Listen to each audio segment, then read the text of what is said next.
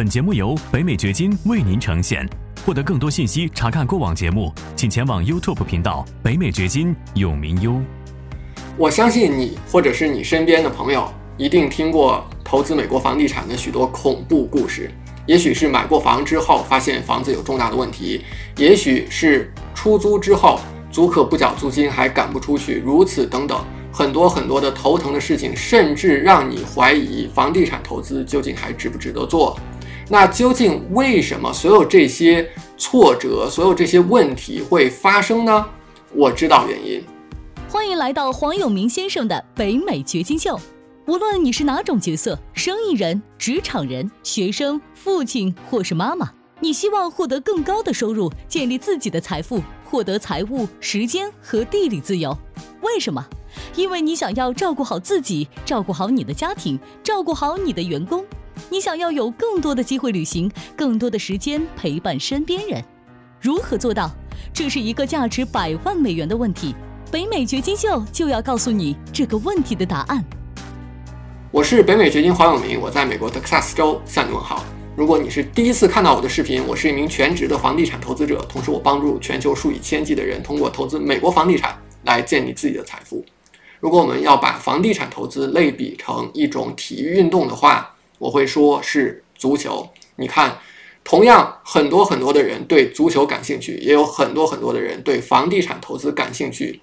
但是我们很少听说有谁是从小立志做房地产投资者的。小时候我们立志说，长大我要当科学家，我要当医生。但是从来没有人说我长大要当房地产投资者。同时又很少有人是。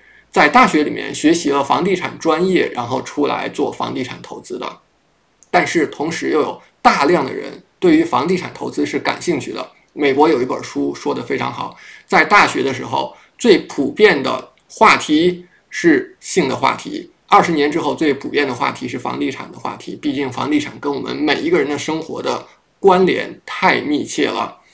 你一定要么是拥有你自己的房子，要么是租房住，要么是无房住。只有这三种可能性都跟房地产有密切的关联。那为什么我们会听到投资房地产的人经常会讲一些恐怖故事呢？会讲一些他们遇到的失败、遇到的挫折呢？第一大原因就是感兴趣但不够投入。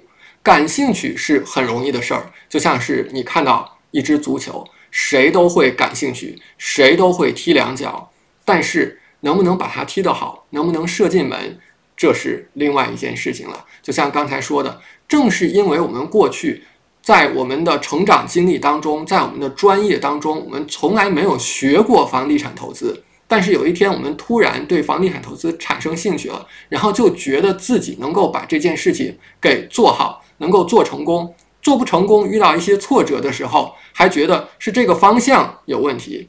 那究竟是这个方向有问题，还是你自己的投入不够？你没有足够的学习，你没有充分的去了解这个投资方向呢？就好像一支足球，你射不进门，难道是足球的问题吗？当然不是。那接下来除了这样的一个原因之外，还有九个原因造成了绝大多数的房地产投资的错误、失败和挫折。我来分别讲一讲。这九个原因是什么？以及你能够怎样避免？那接下来这个原因就是怎么方便怎么来。我相信，如果你身边有人，也许是你的朋友、同事、同学，跟你讲他们投资房地产遇到的头疼的事情，或者是所谓掉进的那些坑，你只要多问他一两个问题，你就会发现他们有一个共性。这个共性。就是他们在他的操作过程当中是相当随意的，怎么方便怎么来的。也许在买房的时候，就是网上随便看了一个房子，哎，很喜欢，我就买下来了；或者是随便找了一个经纪人来帮他买房，随便找了一个物业经理来管理。也许帮他买房的那个经纪人顺手呢，就帮他管理了房子，后来就出现了很多的问题。也许呢，网上搜索。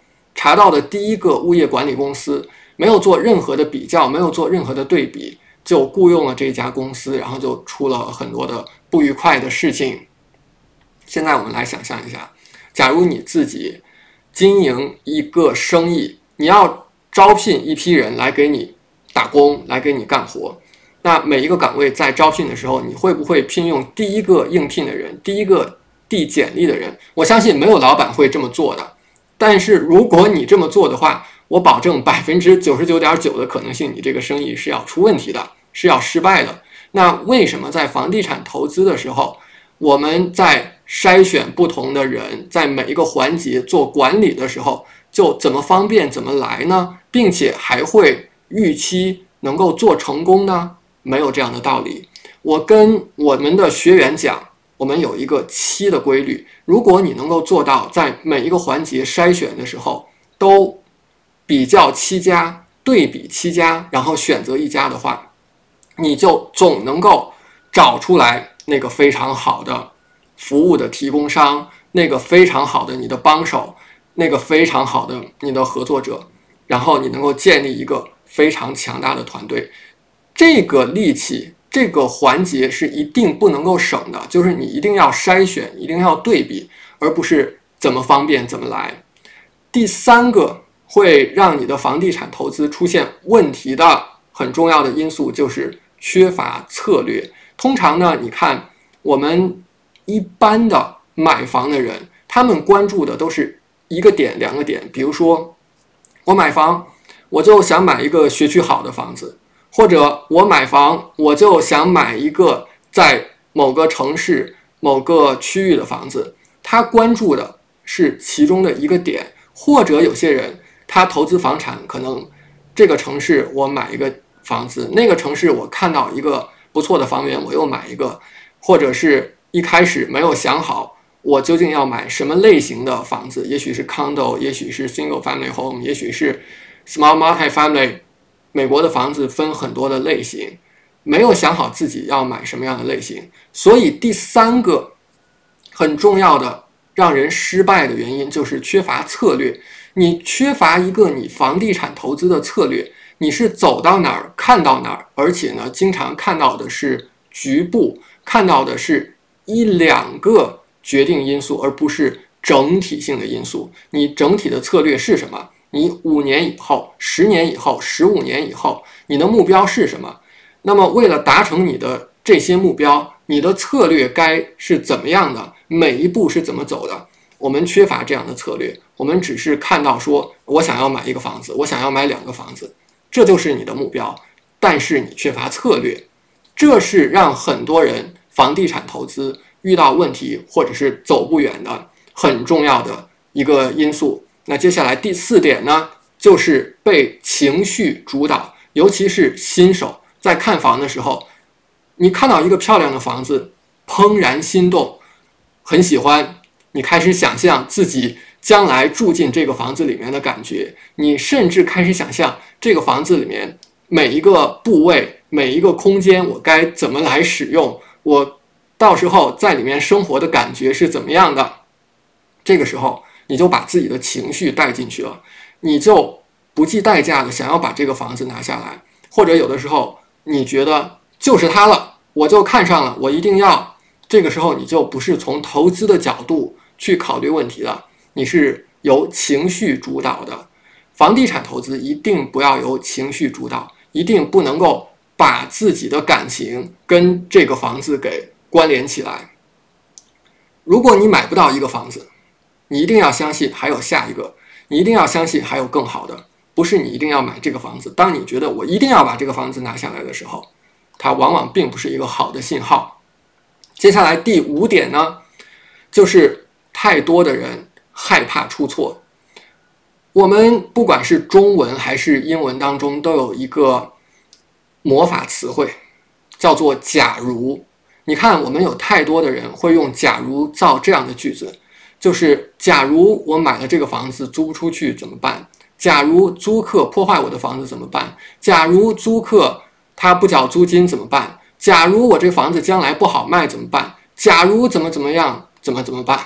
我就跟我们的学员讲，你想了太多的假如了，很多的假如是永远不会发生的。但是呢，你让它阻挡了你前进的脚步，阻挡了你的行动。同样。作为“假如”这个词，我们也完全可以从另外一个角度来造句。假如你买了十套房子，每套房子每个月给你带来两千美元的租金，你一个月的租金收入有两万美元，这会怎么样改变你的生活？假如美国的房价还像历史上五十年那样，每十二年翻一倍，你想一想，你买了十套、二十套的房子，然后持有了几十年，你的资产有三千万、四千万，会怎么样？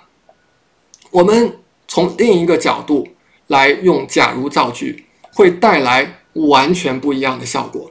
这个就取决于你自己想要从哪一个角度来看问题。我们从另外一个方面来讲，你看所有那些伟大的人、成功的人，他们一定是犯了很多的错误，经历了很多的挫折，甚至是失败，才达成今天的这样的一个位置、这样的一个水平的。你不能够害怕错误。错误能够让你成长，所以呢，房地产投资不要让错误把你给吓住了，一定不要让恐惧错误的这样的心理占据你的生活。你一定要相信这件事情是可以往下走的，你可以往下迈一步，可以往前走一步。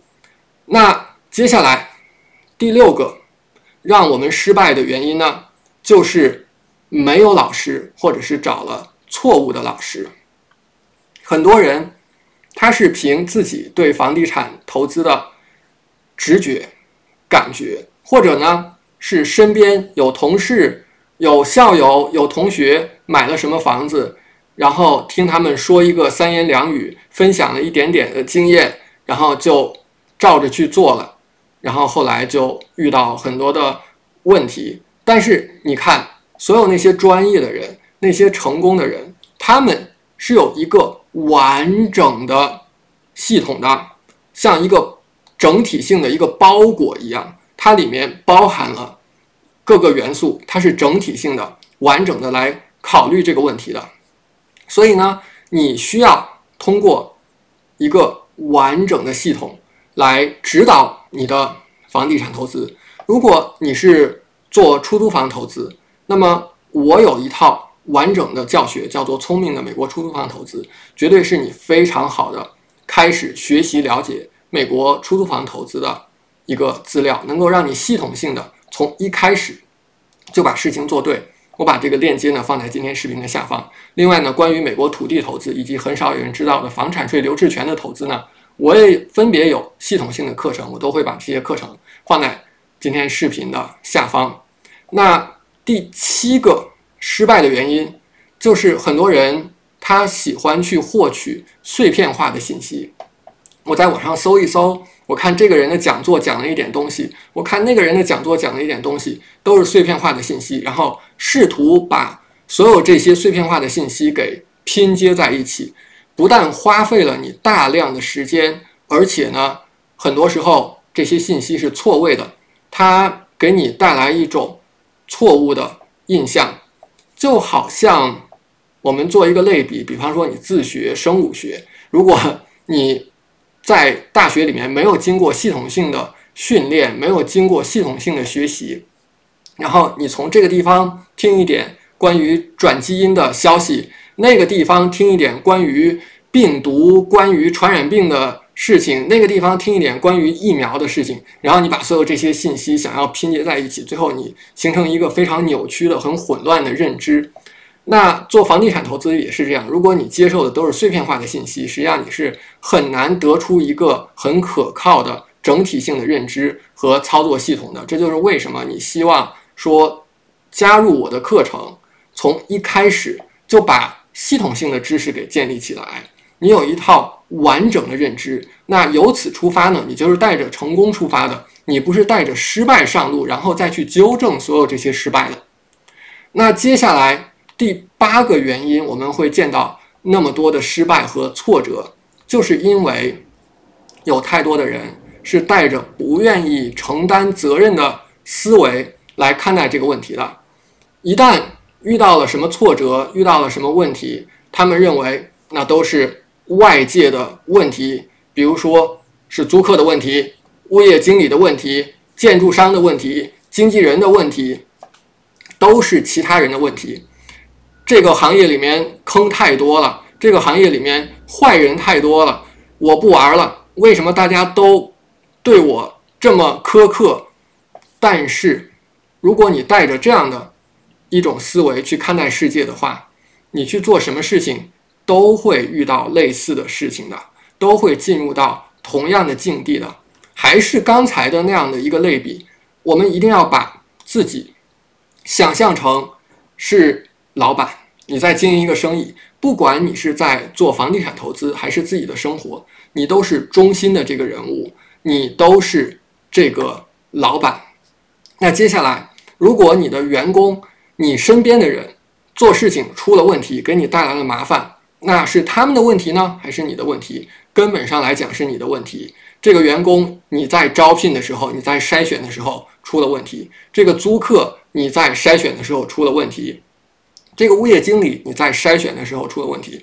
要么是你在管理的环节出了问题，你在培训的环节出了问题。总之是你的问题，是你的过程有问题，或者是你的系统有问题，才会让你出现遇到那么多的不愉快的事情。当你去改进你的。过程改进系统了之后，你会改进所有的事情。而如果仅仅是怨天尤人的话，那对任何的改进都不会有帮助的。第九个，让很多人遇到问题、难以推进房地产投资的一个很重要的原因，就是你看做房地产投资的绝大多数人，他们其实是不具备。谈判和销售的经验的，这其实是非常大的一个原因。在房地产投资这件事情上，谈判和销售简直是太重要的技能了，太重要的技能了，应该说是最重要的技能。就像我自己的生意当中，我总是能够以很低的价格从美国的业主手上收购土地，然后再转手卖出去。这方面的完整的课程呢，美国出租房啊，美国土地投资的这方面完整的课程，美国土地投资观摩营，我也放在今天视频的下方，你可以通过链接来加入。那为什么很多人会问说，这些业主他们怎么就愿意把这个地卖给你呢？那就好像说你现在去销售任何的一个商品或者是服务。你能够销售出去多少，它取决于你的销售能力、你的谈判能力，对不对？当然不是每一个业主他天然的就会把这块地低价卖给你，或者任何的一个客户天然的就会购买你的商品。天底下也不存在一种商品、一种服务是天然的，你不需要做任何的销售，每个人都会去买的。销售和谈判的经验太重要了，这个是需要学习和练习的。第十个原因呢，就是我们看到太多的人用金融思维来看待房地产投资。我们经常听到类似这样的话，比如说今年房价是要涨啊，还是今年房价是要跌啊？就是预测房价的涨跌，还有说等降价了再买，还有说不要追高。所有这些呢，你看用的都是金融思维去看待房地产的。美国房地产投资真正给你带来收益，让你能够财务自由，让你能够吃上饭的，是你能够明确计算出来的现金流，而不是靠猜测、靠赌博来获得房价的升值，因为那个是。只有当你把房子卖掉，或者是房屋里面的净值带出来，才能够获得的收益。换句话说，那个基本上是一个纸面上的收益。只有现金流是能够让你吃饭的。而预测房价、预测经济走势，这个就好像拿一个水晶球去预测未来一样，这个事情几乎是没有人能够做到的。所以呢，在投资的时候，我们不要靠猜测，不要靠投机，而是要靠。当前这个房子是不是有现金流？这是你明确能够计算出来、明确能够知道的事情。美国历史上房价从来就没有崩盘这回事儿，你能够看到房价历史上一直是持续的在走的，一直是持续的在走高的。你一直用金融的思维去看待房地产的话，那么你一直就用错误的工具去分析美国的房地产市场，那自然你就会遇到很多的问题。美国房地产投资，只要你用对了方法，我跟你讲，你最大的风险是房子买少了，而不是所谓的买在了高点，或者是这个房子我是不是应该在涨的时候卖，在跌的时候买？用金融市场的思维去看待这个事情，绝对是相当大的一个误区。以上呢，就是十个在投资。美国房地产的时候，最普遍的思维的误区障碍，他们给我们带来了绝大多数的你所听到的那些失败、挫折和恐怖故事。希望这样的事情不会发生在你身上。既然你已经看到了现在，我相信你已经获得了很多的信息，这些信息能够帮助你避免其他很多人会犯的那些错误。那接下来呢？看我下一条视频，在下一条视频当中，我会更多的跟你讲解美国房地产投资的方法、策略、技巧，所有这些都能够帮助你从一开始就把房地产投资做成功。就像今天视频开头所打的那个比方一样，你希望你能够踢足球，而且你还能够进球。感谢你的收听，请记得订阅本频道，以免错过我们的更新。节目嘉宾言论仅代表个人立场。记住，如果你需要法律、税务或投资建议，请咨询具有专业资质和能力的人士。完整的免责声明和使用条款，请移步我们的官方网站永明优点 com 查看。如果你想要获得更多有价值的信息，也欢迎前往我们的 YouTube 频道北美掘金永明优。在那里，你可以看到本节目的视频版以及更多新鲜内容。再次感谢您的收听，我们下期再见。